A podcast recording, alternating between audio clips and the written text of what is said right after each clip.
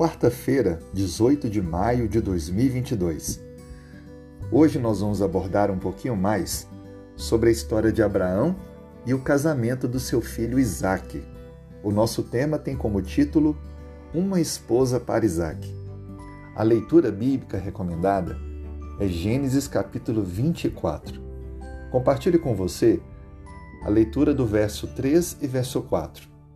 Disse Abraão: não tomarás esposa para meu filho das filhas dos cananeus, entre os quais habito, mas irás à minha parentela, e daí tomarás esposa para Isaque, meu filho.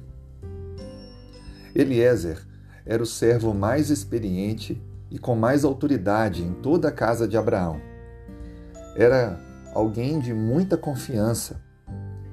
Isaque já tinha perdido a sua mãe e era um solteiro de 40 anos de idade, segundo a própria Bíblia nos diz em Gênesis 25, verso 19. Isaac, mais caseiro, estava ainda enfrentando o luto da perda da sua mãe, quando Abraão queria ver a promessa de Deus dando seu prosseguimento para que ele pudesse ser pai de uma grande nação. Ele chama então Eliezer e dá a ele uma missão desafiadora voltar à terra de origem da família e encontrar uma jovem que pudesse vir se casar, mesmo sem conhecer o noivo. Um grande desafio. Abraão dá as orientações para que essa missão fosse cumprida e descreve que Deus estaria adiante, enviando seu anjo para acompanhar Eliezer nessa jornada. Eliezer chega a questionar, caso ela não queira, Abraão deixa bem claro: assim você estará desobrigado da sua missão. Quando nós olhamos para a história bíblica, de fato nós entendemos que Deus tem o controle da história nas suas mãos.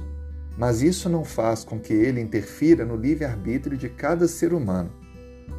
Cada um tem a sua decisão e pode decidir, escolher ir para a direita ou para a esquerda, avançar ou retornar.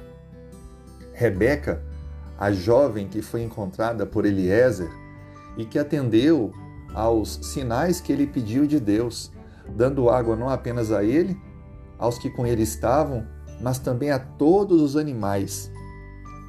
Um sinal claro de que não havia como duvidar de que ela seria a esposa que Deus havia preparado para Isaac.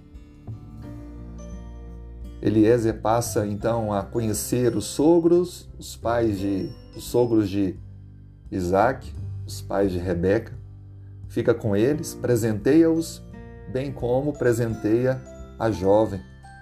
E logo na manhã seguinte, bem de madrugada, desperta para voltar, conduzindo então a jovem para o casamento com Isaac.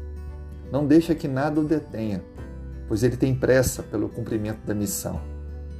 Algumas lições são bem importantes serem tiradas. Primeiro, Abraão tinha o temor de que Isaac ficasse naquela terra e fosse influenciado pelos cidadãos daquela terra ao se casar com uma mulher que não tinha o temor a Deus.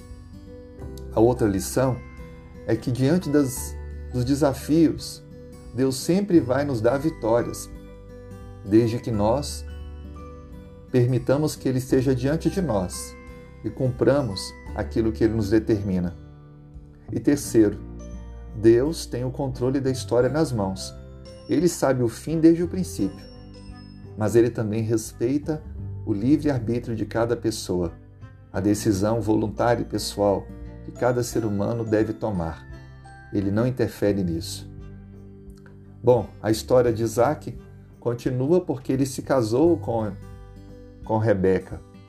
E tiveram então dois filhos homens, Jacó e Esaú. Em outro momento vamos estudar mais sobre isso, mas a lição que fica é que Deus deu garantias a Abraão de que a promessa feita estava se cumprindo. Deus também quer cumprir promessas em sua vida. A maior promessa é a eternidade, mas Ele também tem promessas de lhe dar segurança, paz, abençoar sua vida, seu trabalho, seu lar. Eu gostaria de, nesse momento, orar com você por isso. Se puder, então, feche os olhos. Senhor, Obrigado pela inspiração bíblica. Obrigado pelo cumprimento das tuas promessas na vida daqueles que viveram muito tempo antes de nós. E obrigado porque isso reforça que o Senhor também cumpre as suas promessas conosco hoje. Obrigado porque o Senhor nos permite exercer o livre arbítrio.